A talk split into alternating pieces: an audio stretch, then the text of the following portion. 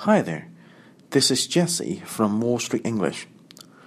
Disappointment is not an easy thing to face, and expressing it can be more difficult. Today, I'm going to share some expressions which you can say when you want to show people you are disappointed. Number one, I was so looking forward to. When you are happy or excited about something in the future, you can say, I am looking forward to something. However, when you change the am into was, the meaning of the whole phrase will be very different. It's used to express a disappointment. For example, I was so looking forward to meeting him in person, but I didn't expect him to be so mean. Number two, what a shame? It's a shame. You can use this phrase when you would like to express sympathy or disappointment.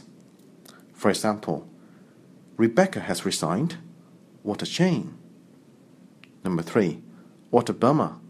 It's a bummer. Something that depresses or disappoints you is a bummer. As it's a casual American slang, it's inappropriate for you to say, what a bummer, for something sad, such as death of a friend or relative. For example, how's the movie? It's a real bummer. Number four, what a letdown? It's a letdown.